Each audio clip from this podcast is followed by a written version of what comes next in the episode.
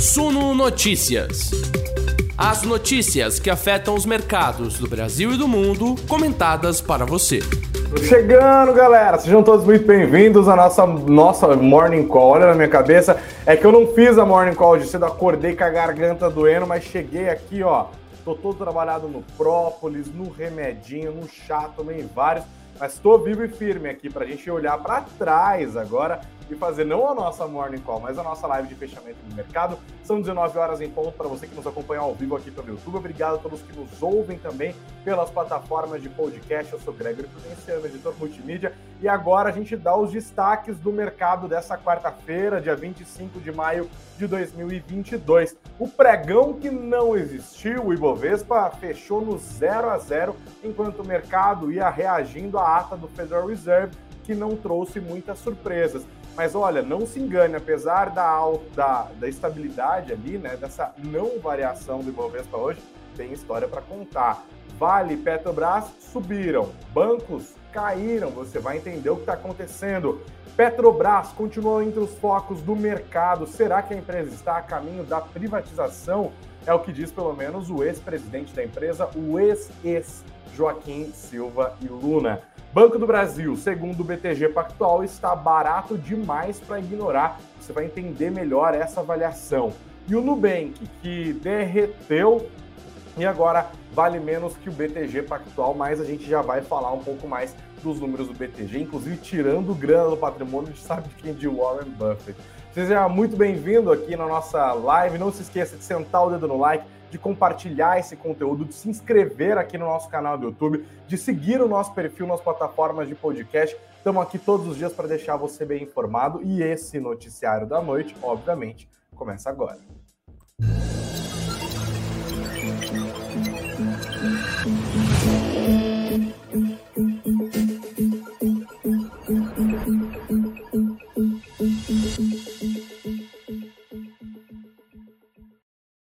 Começamos a nossa conversa dessa quarta-feira falando um pouco sobre o Ibovespa, né? Como eu disse, o pregão que não existiu, porque sabe qual foi a variação do Ibovespa hoje? 0,00.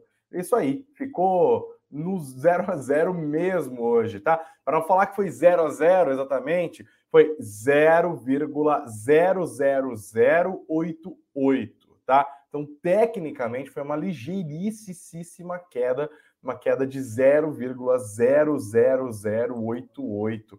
É uma estabilidade, né? 110.580 pontos, a mesma pontuação do fechamento de ontem.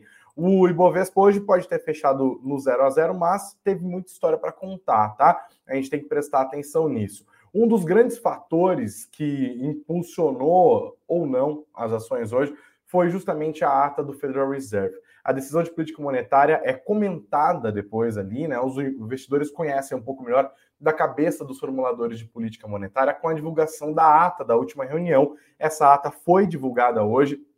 Os detalhes já são conhecidos e constaram hoje das informações que foram publicadas pelo Suno Notícias na matéria aqui do Marcão, tá? E aqui tem o, o lead. Fed acena com altas de meio ponto percentual nas duas próximas reuniões. Então, nós já temos aqui o caminho das pedras desenhado pelo Comitê de, Federal de Mercado Aberto lá dos Estados Unidos. Duas altas de 0,5 ponto percentual. O processo de aperto monetário começou em março, uma elevação de 0,25 ponto percentual. Aí tivemos uma elevação de 0,50 agora em maio, e eles já contrataram mais uma alta de 0,5 agora em junho e mais uma na reunião seguinte, que acontecerá no mês de julho, beleza? De acordo com o documento divulgado pelo Federal Reserve, a reunião ocorrida entre os dias 13 e 4 de maio, todos os dirigentes reafirmaram o seu forte empenho e determinação em tomar as medidas que forem necessárias para restabelecer a estabilidade dos preços. Neste contexto, por unanimidade, os dirigentes concordaram que era apropriado aumentar os Fed Funds em 50 pontos base. Abre aspas. Para tanto, os dirigentes concordaram que o comitê deveria mudar rapidamente a postura da política monetária para uma postura neutra. O que, que é disso aqui que a gente está falando de taxa neutra? Bom, é o seguinte: existe no Economês essa taxa, ela varia de maneira bem particular de cada país para cada país, que é uma taxa de juros em que, teoricamente, se, os bancos, se o Banco Central desse país levar os juros para esse nível, isso não vai nem estimular a atividade econômica e nem desestimular a atividade econômica. Claro que a taxa neutra dos Estados Unidos é muito mais baixa do que a taxa neutra aqui do Brasil, porque a nossa inflação é muito mais alta em termos estruturais, em termos históricos. Então há muitas diferenças. No Brasil, por exemplo, se discute que essa taxa neutra seja de 6%, 6,5%, 7%.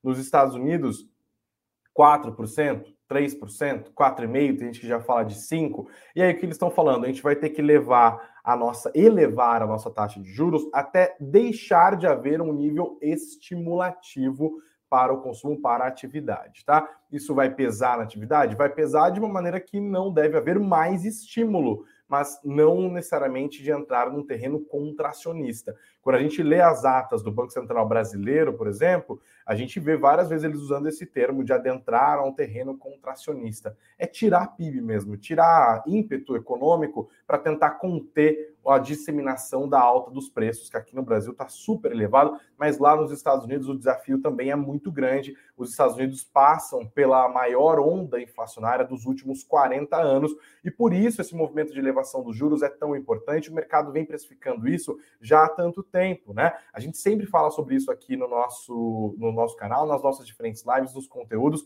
e isso é muito importante. O driver do mercado hoje foi essa história dos é, juros americanos. E qual foi a mensagem no final?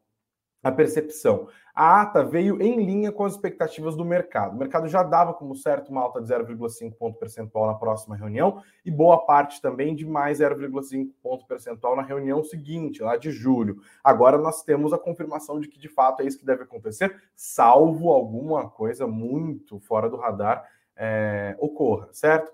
Bom, então, de fato, eles falaram: vamos ter que apertar mais a política monetária, mas a ata não trouxe um debate dos formuladores de política monetária dos Estados Unidos sobre uma alta de 0,75 ponto percentual, por exemplo. Então, eles acharam em algum momento um pouco mais dovish, falaram, ah, legal. E a palavra recessão também não consta do documento. Então, mercado falou, ok, não estamos em tão maus lençóis como precificamos em alguns momentos. Isso abriu espaço para uma recuperação das bolsas americanas. Elas acabaram subindo hoje. Elas também estão muito descontadas depois de várias perdas consecutivas, olhando para problemas geopolíticos políticos, para desaceleração econômica chinesa, para a própria questão dos juros também nos Estados Unidos, para a inflação que vai graçando no resto do planeta e também nos Estados Unidos. Então, os papéis estavam descontados, a ata veio em linha com o que o mercado esperava, foram um. Talvez tenha havido algum exagero, portanto, algum movimento de correção também aconteceu. Os índices acionários de Nova York refletiram isso. Isso acabou destravando o valor aqui é, no Brasil, a nossa bolsa operou no negativo boa parte do pregão, conforme houve melhora a partir da divulgação da ata do Federal Reserve lá nos Estados Unidos, a nossa bolsa também foi melhorando, puxada principalmente por papéis ligados a commodities, tá? Aqui no Brasólia, tá? Então nós tivemos alta das commodities, isso foi bastante importante. As ações da Petrobras, que vinham de uma queda relevante ontem por conta da troca da presidência da empresa, né? Pela terceira vez só nesse governo. É as ações se recuperaram hoje, tiveram um impulso importante também, que foi a alta dos preços do petróleo, tá? Isso ajudou a colocar as ações da Petrobras lá em cima, as ações da Vale e das empresas de siderurgia também subiram. O minério de ferro subiu, que ajudou esse setor como um todo, e o primeiro-ministro chinês Li Keqiang fez mais apelos por medidas de estímulo, há uma percepção de que aquela baixada nos juros de longo prazo, que são referência para o mercado imobiliário chinês, que foi anunciada na semana passada, não dá conta de acelerar o gigante asiático de uma maneira que faz com que a atividade econômica na China atinja o nível de crescimento determinado pelo governo. Eles têm uma meta de crescimento de 5,5% para o PIB desse ano. A maior parte das instituições financeiras está apostando num crescimento de 4%, o que é muito pouco para a China, o que inclusive aumenta os temores de uma desaceleração econômica global. E a China é muito importante para a gente, porque, óbvio, eles são consumidores vorazes das commodities que nós exportamos, não só o minério de ferro, que é uma referência para a gente, mas commodities agrícolas, né? Como a soja, por exemplo, quem mais compra é a China, quem mais compra petróleo também internacionalmente é a China. Então, a, o ritmo da atividade econômica chinesa é muito relevante, tá? Houve de fato uma percepção de desaceleração, os indicadores econômicos já apontaram para isso. O governo chinês se diz comprometido em fazer com que a economia aqueça, em restaurar o mercado imobiliário, que É, o PIB chinês tem uma grande exposição a esse setor. Hoje, o primeiro-ministro fez mais apelo por mais estímulo, seja por parte do próprio governo, seja por parte do Banco Central Chinês. Então, há uma, também uma expectativa de que isso aconteça, que eles baixem juros, que o banco, que o governo chinês bote dinheiro na economia lá, né? Bem keynesiano mesmo, nada de liberalismo nessa história. Os caras querem alimentar a economia chinesa. Hoje foi um dia de alívio, os preços do minério de ferro subiram, os preços do petróleo acabaram subindo também, as ações da CSN subiram, Uzi Minas subiu, Vale subiu, só a CSN Mineração é, se destacou ali caindo, não só ela não, Gerdau e Metalúrgica Gerdau também acabaram caindo hoje. É, mas Vale e Petrobras foram para o positivo. Quem caiu hoje acabou fazendo um, trazendo um pouco desse equilíbrio que levou o Ibovespa à estabilidade, foram os bancos. Né? A gente viu as duas maiores empresas subindo, como eu acabei de dizer, mas os bancos acabaram caindo diante do temor de um aumento da inadimplência. Essa palavra, para quem tem ações de bancos, é um palavrão, né? E o setor acabou caindo em bloco hoje. Santander caiu 2,62%, falando das units, e o Itaú também teve um recolhimento ali, né, um encolhimento nesse caso de 1,80%. Bradesco, as ações ordinárias caíram 0,95%, as preferenciais 1,13%, Banco do Brasil perdeu 0,61% hoje, ok? É, quem se destacou, quem se deu muito bem hoje foi a Via. A Via está numa recuperação impressionante nos últimos tempos, tá? Ela chegou a subir 8%, no final das contas terminou numa alta de mais de 6%, é, que está, de fato, recuperando um pouco das perdas. O setor varejista, de maneira geral, tem subido, mas ainda assim é uma recuperação difusa. Alguns papéis sobem mais do que outros. Não dá para dizer exatamente qual que vai ser o caminho é, disso daqui por diante, porque a gente ainda tem um cenário de fraqueza econômica, embora o mercado esteja reajustando para cima as projeções de crescimento econômico para 2022, agora falando do Brasil, obviamente, mas os juros ainda são uma incógnita. e nós teremos também decisão de política monetária. Agora o mercado já está apostando numa alta de 0,5 ponto percentual, é a aposta majoritária para a nossa Selic agora em junho, e aí tem mais um passo adiante. Será que tem? Será que não tem? Será que teremos a Selic encostando nos 14%? Se subir 0,5 aqui, 0,5 colar, a gente vai ter uma Selic de 13,75%, tá? Esse movimento de alta dos juros lá na gringa também deixam os investidores apreensivos. A gente continua, claro, a prestar atenção nisso. No final das contas, o Ibovespa terminou, como eu disse, de novo, no 0 a 0. Vamos aos números do dia, então, pessoal. Já falo para vocês, Ibovespa 0,00, né? Nada de variação, 110.580 pontos. A moeda americana, no entanto, subiu 0,18%, também prevendo talvez uma elevação de juros daqui a colar. Acompanharemos. O dólar terminou hoje nos R$ 4,82, 4,8209. O IFIX, é, o índice dos fundos imobiliários, também ficou no 0 a 0, pois é, 2.793 pontos hoje, tá? A gente já vai falar sobre empresas, eu vou falar sobre Petrobras, eu vou falar sobre Nubank, vou falar sobre Banco do Brasil, mas antes eu queria que vocês ficassem atentos à votação do ICMS. Isso pode rolar ainda hoje lá na Câmara e é um negócio que eu já falei ontem e que vale a pena citar aqui de novo, tá? O que está rolando? Parte dos esforços do governo, do Congresso, para tentar conter essa dinâmica inflacionária que alimenta os juros subindo, que acaba afetando o nosso mercado de capitais como um todo, é justamente o estabelecimento de um limite para a cobrança de CMS sobre combustíveis e energia. Convencionou-se falar é, combustíveis e energia, mas tem mais outros setores ali, tá? Basicamente, hoje energia e combustíveis não são vistos na legislação como itens essenciais, porque existe uma lista de itens essenciais. E quando esses itens são considerados essenciais, os estados só podem cobrar ICMS de até 17%. 17% é muito menos do que se cobra de ICMS sobre a gasolina, por exemplo, que varia de 25% a 34% nos estados. Então, com a mudança dessa legislação, vai haver, claro, uma perda de arrecadação importante por parte dos estados, o que estava gerando uma grita, né? Esse projeto está para ser votado hoje na Câmara e depois vai ao Senado. E aí haveria mais dificuldade para passar no Senado, teoricamente, porque os senadores são mais é, sensíveis aos apelos dos governadores que não querem perder arrecadação, e aí fica aquela história, né? Para isso que existe Congresso mesmo, de fato, parece inclusive ser uma solução interessante, e aí tem uma regra de transição. O que, que foi negociado até o momento que pode ser votado daqui a pouco? Bom, de novo, esse projeto estabelece um teto para a cobrança é, de ICMS dos seguintes setores, segundo produtos, setores, né? Energia elétrica, combustíveis, gás natural, querosene de aviação, transporte coletivo e telecomunicações. Todos esses itens aqui passariam a ser considerados itens essenciais e aí poderia cobrar-se até 17% do ICMS desses produtos. Tá, e os estados começaram a falar, ok, mas e as minhas perdas de arrecadação? Porque isso pode virar risco fiscal também, tá? O mercado também presta atenção nisso, não é só tipo, ah, cortou imposto, beleza, vai diminuir a inflação, é menos pressão de alta de juros. Não, a gente tem que olhar pelo ponto de vista do risco fiscal dos estados também. Os estados hoje estão numa situação mais confortável, mas até ontem estava numa pendura terrível e aí já viu aquele processo de endividar-se, endividar-se, a União vai lá, perdoa e tal. Isso tudo compõe um risco fiscal que, no final das contas, eleva dólar, por exemplo, que vira de novo pressão inflacionária. Então não é uma solução tão simples assim. E aí eles decidiram criar uma tal de uma regra de transição. Esse projeto, que pode ser votado ainda hoje, estabelece que a União compense estados e municípios caso essa medida gere para estes entes subnacionais, estados e municípios, é, uma diminuição de arrecadação em termos globais, né, em toda a arrecadação, não só SMS, de, de, que seja maior que 5%. Então, você que mora em Pindamonhangaba, Pindamonhangaba recebe parte dessa grana ali, ou você que mora em Santa Catarina, né? Ah, daí a perda de arrecadação total do Estado com essa regra vai ser maior que 5%, então a União vai compensar isso, ok? Como que eles vão compensar? Eles vão compensar por meio de abatimento de dívida. Basicamente, todos os estados e municípios têm dívida com a União, né?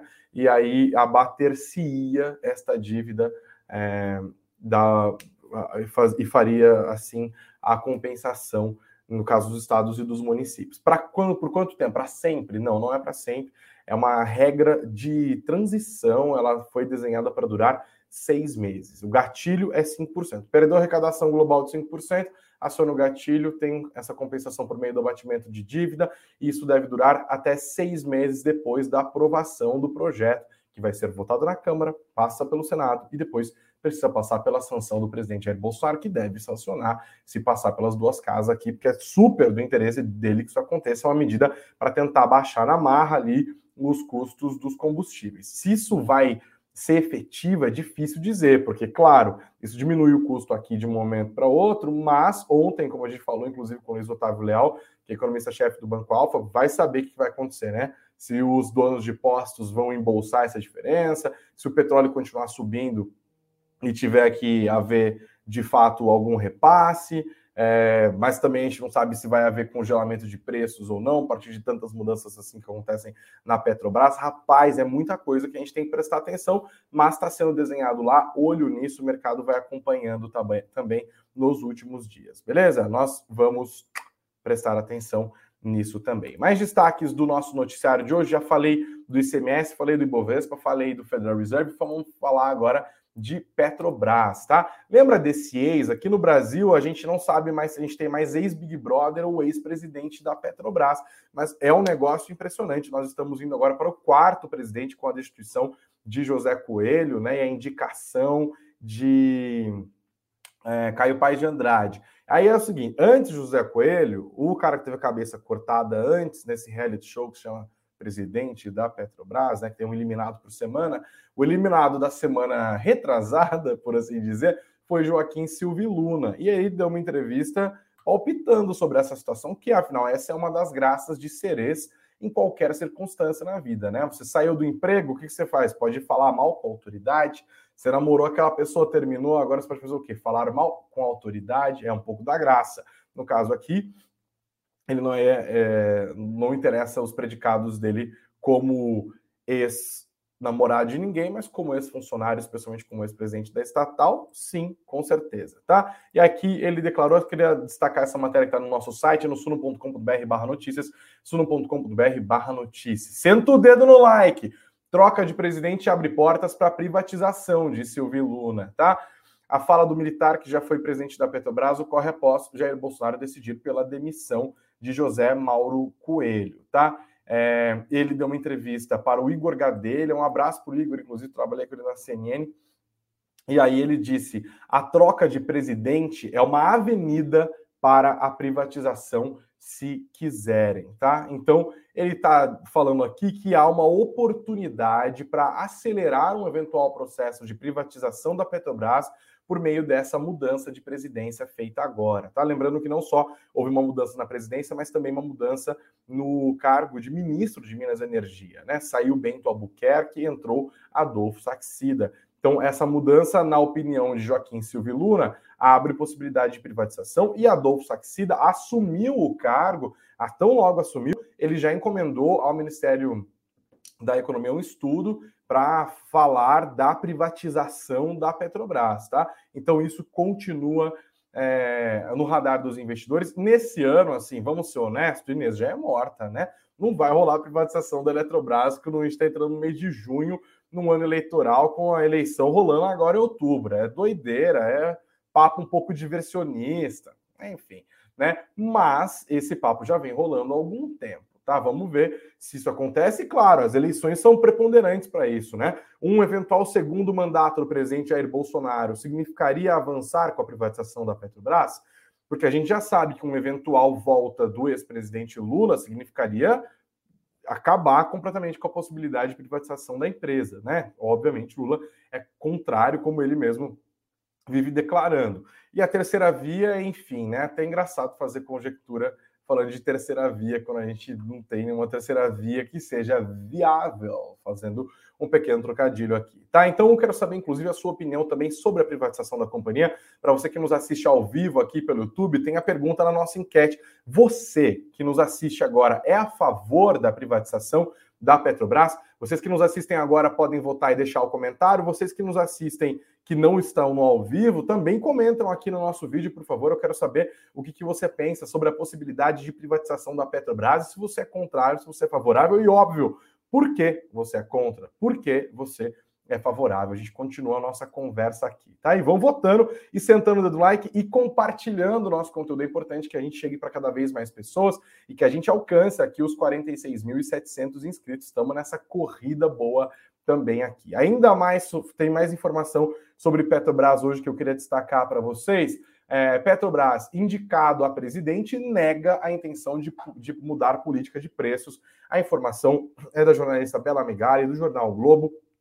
Segundo a apuração dela, o ministro, o futuro presidente, que ele foi indicado, né, é o Caio Paes de Andrade, teria negado a interlocutores que pretende mudar a política de preços. Ele ainda precisa ser aprovado pelo Conselho de Administração da Petrobras. Segundo relataram fontes da colunista do Jornal do Rio de Janeiro, o atual secretário especial de desburocratização do Ministério da Economia, que é o Caio Paes de Andrade, né, avalia que a mudança na política de preços, que estabelece que os preços praticados internamente têm que ser os mesmos praticados externamente, poderia desorganizar a economia num efeito cascata e piorar ainda mais o cenário.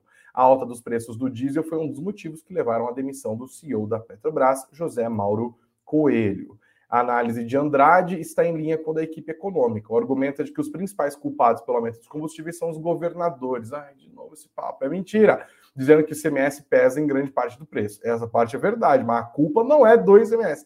Dizendo que os integrantes da equipe econômica que os chefes dos executivos dos estados não aplicaram as regras do projeto de lei complementar aprovado no Congresso, o que é verdade, que altera as alíquotas de ICMS dos combustíveis para diminuir os preços com menor arrecadação estadual, tá? Bom, legal, mas isso aqui não resolve porcaria nenhuma das dúvidas, né? Porque a questão é, esse Caio Paes de Andrade aí, né, que vai entrar na empresa, o quarto presidente da Petrobras é, neste governo. Beleza, ele fala, ah, não vamos mudar a política de preço, mas vai esparçar o aumento dos preços, porque é isso que importa no final das contas, tá? Não, não vamos mudar a política de preço, mas eu aqui acabei pensando e falei, não vamos mudar preço até as eleições. Ah, sou convenient, sou convenient. Então, há um temor de que o presidente Jair Bolsonaro tenha feito todo esse furdunço para tentar evitar repasse nos preços. Lembrando que os preços da gasolina já não são reajustados há 75 dias. A defasagem chegou a 20%, essa defasagem diminuiu porque houve uma valorização do real ante o dólar nos últimos tempos, tá? Mas ainda há defasagem. Aí fica essa história. Vai, aliás, não vamos alterar a política de preço mas o próprio Paulo Guedes já disse antes que ele queria uma mudança de preço a cada três meses, 90 dias. Né? Então já não, não, subiu nos últimos 75, vai passar para mais 90?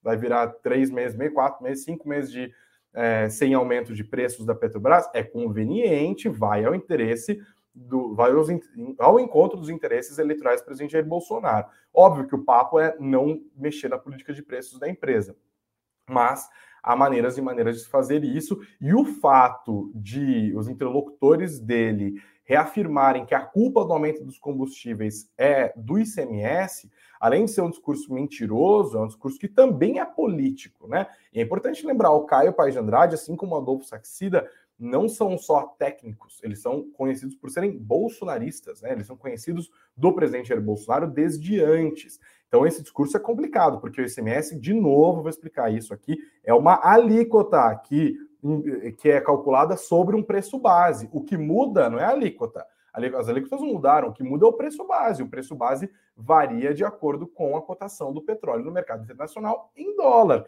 E a política de preço da Petrobras estabelece a transferência e desses valores, né, para manter o equilíbrio, fazer caixa, gerar lucro, pagar dividendo. É tudo esse, todo esse o raciocínio. A questão é se esse repasse não vai mais ser feito ou se ele vai ser feito a partir de prazos um pouco mais elásticos, tá? Continuaremos a, a, a prestar atenção nisso. E, claro, também tem agora as alterações dos preços do ICMS, como eu acabei de explicar agora há pouco aqui, nesse projeto está sendo apreciado pela Câmara e depois irá ao Senado, provavelmente, tá? Mais destaques ainda sobre Petrobras. Eita, aqui não acaba, meu Deus do céu. Governo deve indicar presidente do Conselho do Banco do Brasil, tá? Olha só que interessante. É, a dupla de ministros Paulo Guedes e Adolfo Saxida vão indicar novos nomes para o Conselho de Administração da Petrobras. Isso porque, vou explicar também, com a demissão do Coelho, não sai só o Coelho, sai os integrantes do Conselho de Administração, todos aqueles que foram indicados por voto múltiplo a partir do acionista majoritário, que é a União, vazam mas não necessariamente. Ele poderia, por exemplo, só retirar a indicação do José Mauro Coelho, colocar o Caio Paz de Andrade ali e indicar os outros mesmos membros do conselho. Mas não, eles vão mudar outros integrantes do conselho, o que também deixa, claro, o mercado com uma pulguinha atrás da orelha, tá? Bom, e aí já começa a especular sobre as mudanças do conselho de administração da Petrobras, junto com essa mudança do José Coelho, ok? É, segundo o Lauro Jardim, também do Jornal o Globo, as mudanças não serão restritas, portanto, a indicação de Caio Paes de Andrade. Segundo ele, o governo vai mudar os seis nomes que têm direito no colegiado. E uma das indicadas seria Ieda Cagni, eu não sei, escreve Cagni, né? C-A-G-N-I, mas deve ser italiano, se eu não estou enganado, é Cagni. Ieda Cagni, atual presidente do Conselho do Banco do Brasil. Então, vamos acompanhar isso também. E ainda para a gente parar de falar de Petrobras, porque eu também não aguento mais, é, isso aqui é mais um fator complicado, né? Para a gente estar tá olhando a inflação. A matéria também está no nosso site, no suno.com.br barra notícias, suno.com.br barra notícias. Petrobras confirma redução de gás natural boliviano.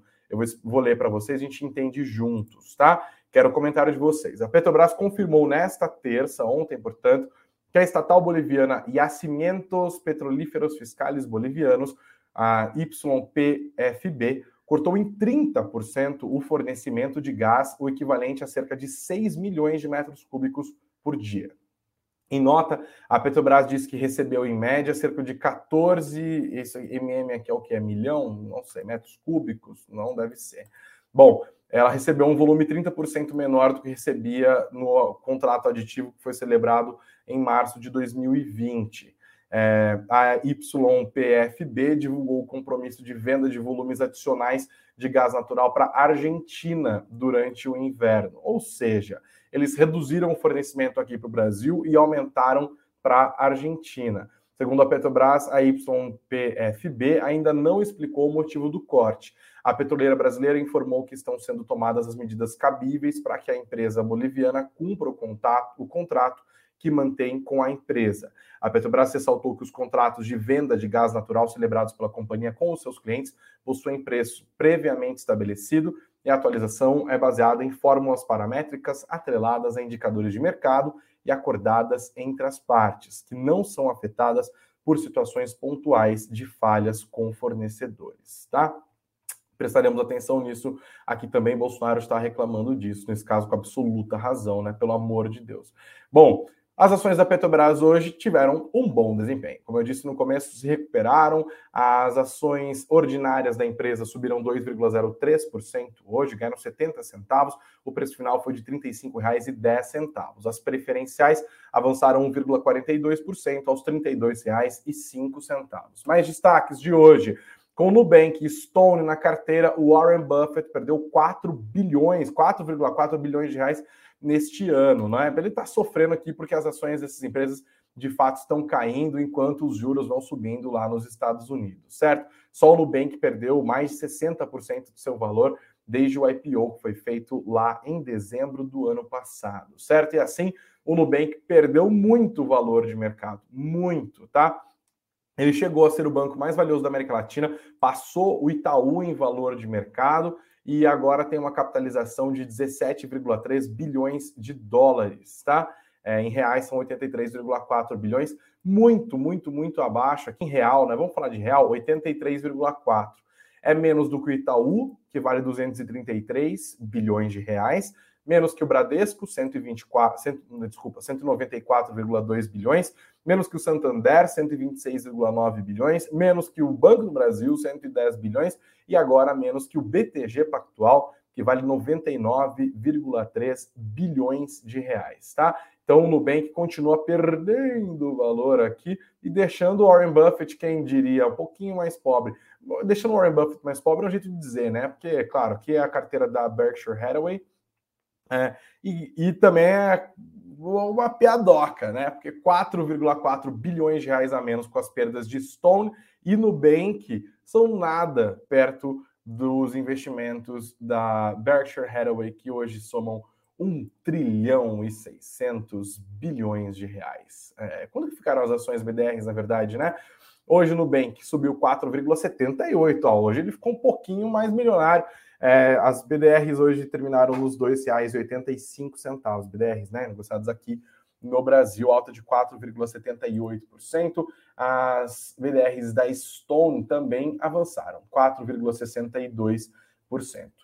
É, se as BDRs do Nubank terminaram o dia valendo R$ 2,85, as da Stone terminaram aos R$ 45,29. Agora eu vou falar de Banco do Brasil, mas antes, claro, quero dar uma olhada nos comentários aqui para saber é, o que, que vocês estão achando, vocês estão animados. Agradeço a todos pela audiência aqui e peço para vocês se inscreverem no nosso canal e deixarem os comentários aqui, beleza? O Valdir perguntando: Petrobras privatizada continua com as ações negociadas na bolsa? Não? Teoricamente, sim, né? A não ser que alguém fechasse capital da empresa, mas é difícil quem vai ter grana para comprar a Petrobras inteirinha, mas teoricamente, sim. O Bruno Peletti falou que não é a favor nem contra a privatização, muito pelo contrário, precisa a opinião do Bruno. Obrigado também pela sua participação. A Cassiana falando que ela vendeu Petro com medo das eleições, né? Aí é o medo do quê, Cassiana? De quem ser eleito? Vai comentando para a gente aqui também. O Thierry está falando que privatizar não é o caminho, que é pura vendagem de política, né? O Renato Abranches comentando: você venderia Petrobras, que te rende gordos dividendos todos os anos?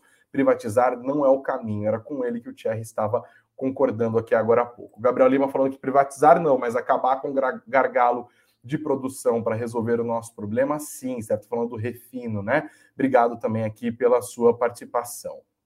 O Emerson Trader está dizendo que pode trocar o que for, ele quer mesmo é dinheiro no bolso, não importa mesmo se vai ter é, troca de presidente, de presidente ou não, tá bom? A Maria está comentando aqui sobre SMS, falando que SMS sempre existiu que mais aqui? O André Felipe comentando que quedas em cotações de excelentes empresas podem abrir oportunidades, portas para excelentes oportunidades e as eleições podem inclusive ser oportunidades, tá? O Bruno tá preocupado com essa troca possível aqui da, da hoje presidente do Conselho do Banco do Brasil pode ir para Petrobras. Ele falou: não mexe no meu Banco do Brasil, não. O João Batista falando que privatizar a Petrobras não vai resolver pelo contrário, porque sem concorrência, aí os preços explodem. Obrigado pelos comentários também aqui, hein? Bom, tem mais notícias, vamos falar de Banco do Brasil. Pessoal que quem que tá falando aqui, ó, o Bruno que falou não mexe no Banco do Brasil.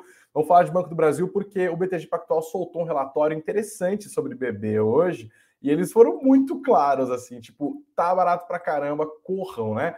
Olha aqui, a matéria está no nosso site da Vitória Enzini. A ação do Banco do Brasil está barata demais para ser ignorada, diz o BTG. Leio para vocês, tá?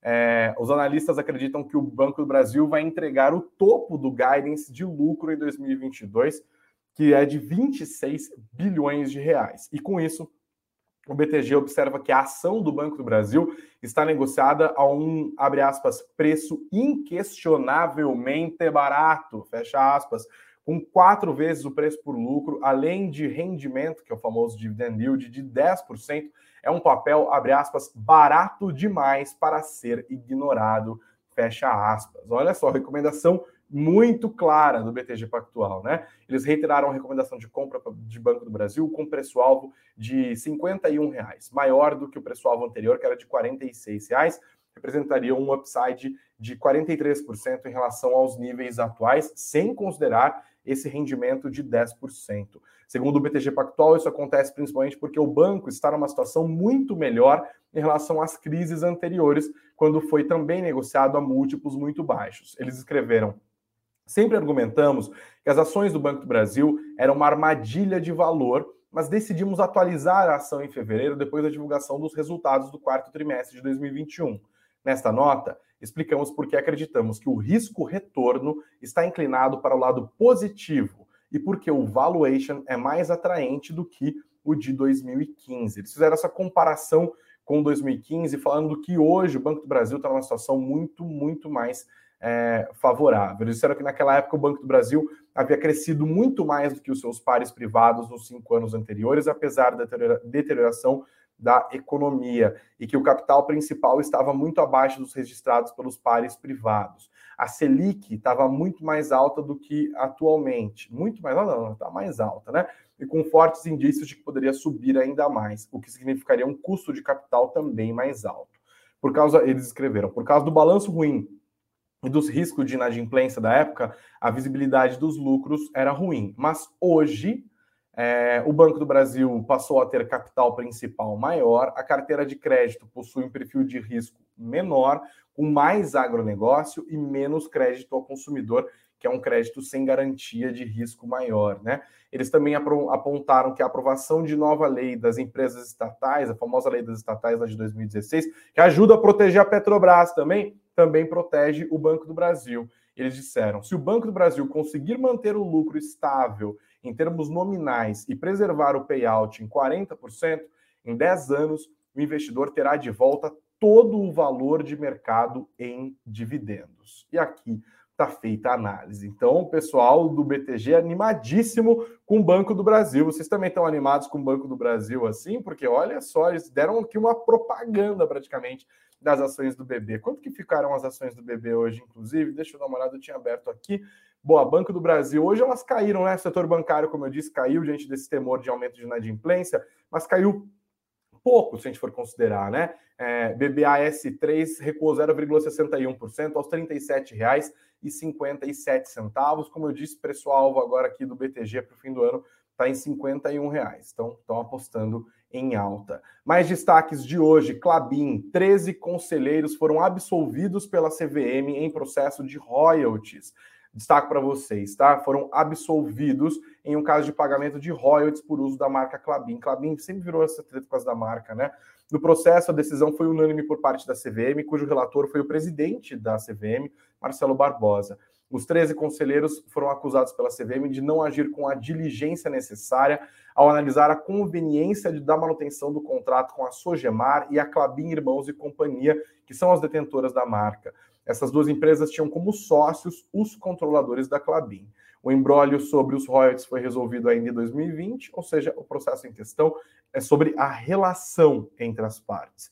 As primeiras conversas entre os controladores da Clabin com os sócios ocorreram ainda antes em 2018, tá? Então houve todo um, um rolo aqui sobre essa questão é, da marca, e eles falaram que eles talvez não, não agiram com diligência, não foram cuidadosos, mas acabaram absolvidos aqui pela CVM. Tá? As ações da Clabin hoje caíram 2,22%, um dia, inclusive, de pequena alta do dólar, né? Clabin teve um recuo razoável. As ações terminaram as units aqui aos R$ 21,60. Mas uma notícia interessante de hoje, pessoal, importante, aliás, né? Falando de atacadão, de Carrefour, o CAD aprovou a aquisição do grupo Big com algumas restrições, tá? É, a decisão dos conselheiros do CAD, inclusive, foi unânime. Agora vai ser necessário vender algumas unidades de autosserviço do grupo Big, e a, apesar da empresa não divulgar oficialmente quantas vão ser vendidas, uma fonte do jornal Valor Econômico informou que seriam 14 unidades, tá? Então, antes, o CAD falava que ah, vai ter que vender seis, mas a Superintendência Geral do CAD acabou sugerindo a aprovação do negócio com esses remédios mencionados. Segundo o valor, 14 unidades seriam vendidas, mas agora está resolvido. As ações do Atacadão, hoje do Carrefour Brasil, é, caíram 1,21%, R$ 19,59. E agora, caminhando para o fim do nosso papo, Vale, olha só, para quem está preocupado com dividendos, né? Vale está entre os 10 maiores pagadores de dividendos do mundo. Do mundo. É a nona empresa, segundo o relatório da Janus Henderson que é uma gestora britânica que cedeu um documento que foi publicado na terça-feira pelo jornal Valor Econômico, tá? E aí tá aqui, apesar dos dividendos poupudos e de integrar o ranking, a Vale teve um desempenho relativamente pior do que no ano anterior, considerando o primeiro trimestre de 2021, a companhia foi a oitava maior distribuidora de proventos. A matéria está aqui no nosso site também, no suno.com.br barra notícias, e aqui temos a lista, né? A ma maiores pagadores de dividendos no primeiro trimestre de 2022. Em primeiro lugar, a BHP, depois Novartis ou Novartis, nunca sei como que fala o nome desse laboratório, a Maersk, outro laboratório, Roche, depois Microsoft, a Siemens, Exxon, AT&T, Aí depois vem a Vale e depois a Apple. Olha só, uma empresa constando aqui entre as maiores pagadoras de dividendos. Tem várias coisas que têm que ser consideradas aqui, porque, claro, a Vale paga dividendos em, em real, então tem essa questão do câmbio também, mas ainda assim é a única empresa latino-americana a integrar esse ranking muito importante divulgado pela Janus Henderson. Todas as notícias que eu falei aqui, galera, óbvio, estão no nosso site no suno.com.br desculpa, engasguei, suro.com.br barra notícias. Haja, cadê meu coisinha de espirrar na garganta? Haja própolis. Ó, um, dois e... Ufa, já tô melhor. É, não esqueçam de votar e olha, dá uma olhada no link que tá na descrição aqui também, tá? Tem o um link para você dar uma olhada dos nossos livros, são dois, de graça. O guia completo de dividendos, né? A gente falou tanto de dividendos aqui, e também o nosso e-book gratuito sobre como analisar uma ação e também os últimos dias para você acessar o nosso material gratuito para declarar o imposto de renda sem erro, porque vai até você que está atrasadinha, atrasadinha, não declarou ainda. Hoje é dia 25, vai até o dia 31, pelo amor de Deus, corra. Não vou falar que eu me antecipei enormemente, não, mas já fiz a minha declaração. Graças a Deus está tudo certinho. Vocês declararam? Vão deixando aqui os comentários também. Bom, vamos dar uma olhada, terminando aqui a nossa conversa de hoje. Eu vou encerrar, inclusive, a nossa enquete. Se você é a favor ou não da privatização da Petrobras, deixei aqui encerrei a enquete agora. Já vou falar os resultados. Primeiro, DJ, sobe o som. Cadê a musiquinha? Cadê a musiquinha? Boa, começou aqui. Deixa eu dar uma olhada nos comentários também aqui. O Valdemar tá falando que o Bolsonaro dilmou com a Petrobras. O Luiz Caldeira tá falando que tá torcendo para Suno subir o teto de Banco do Brasil para ele voltar a comprar. que mais aqui? O Thierry tá falando que o BTG tá ganhando quanto pelo jabá dessa propaganda das ações? Pois é, uma bela de uma propaganda mesmo aqui, né? Uma coisa é, impressionante. É isso. E tem mais comentários aqui. É, o Valdir está fazendo um belo comentário aqui. Peraí, deixa eu ver. Como o preço da Petrobras é de cerca de um terço do preço da Vale, penso que relativamente a Petro é a maior pagadora de dividendos do que a Vale, certo? É, porque o dividend yield é maior, mas eu não sei exatamente como que isso foi considerado na conta da Janus Henderson. Depois tem que dar uma olhada melhor na matéria. Dá uma olhada no nosso site lá, eu vou tirar essa dúvida depois um pouquinho com mais calma, beleza? Deixa eu dar uma olhada aqui na nossa enquete de hoje. E antes, deixa eu só apagar e bloquear um comentário cheio de palavrão. Palavrão não dá, galera. Pelo amor de Deus, somos adultos aqui, né? E você, é favorável ou não à privatização da Petrobras? 71% do nosso público diz que é favorável à privatização da empresa e 29% disseram que não são favoráveis à privatização da empresa. Obrigado a todos pela participação, pelos votos.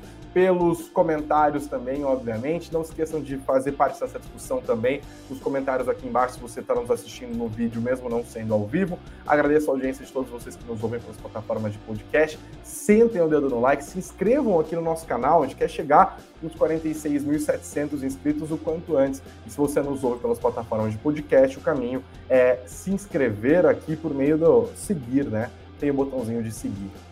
Vamos caminhando para o fim, galera. Obrigado a todos. Amanhã, se Deus quiser, no Morning Call, devo estar bem, com socorro para minha garganta, mas acho que vai dar certo. Tava demorando para dar uma ardida na garganta, mas acho que agora vai. Muito. Obrigado, pessoal. Grande beijo, grande abraço. Até amanhã às 9 horas da manhã, se Deus quiser.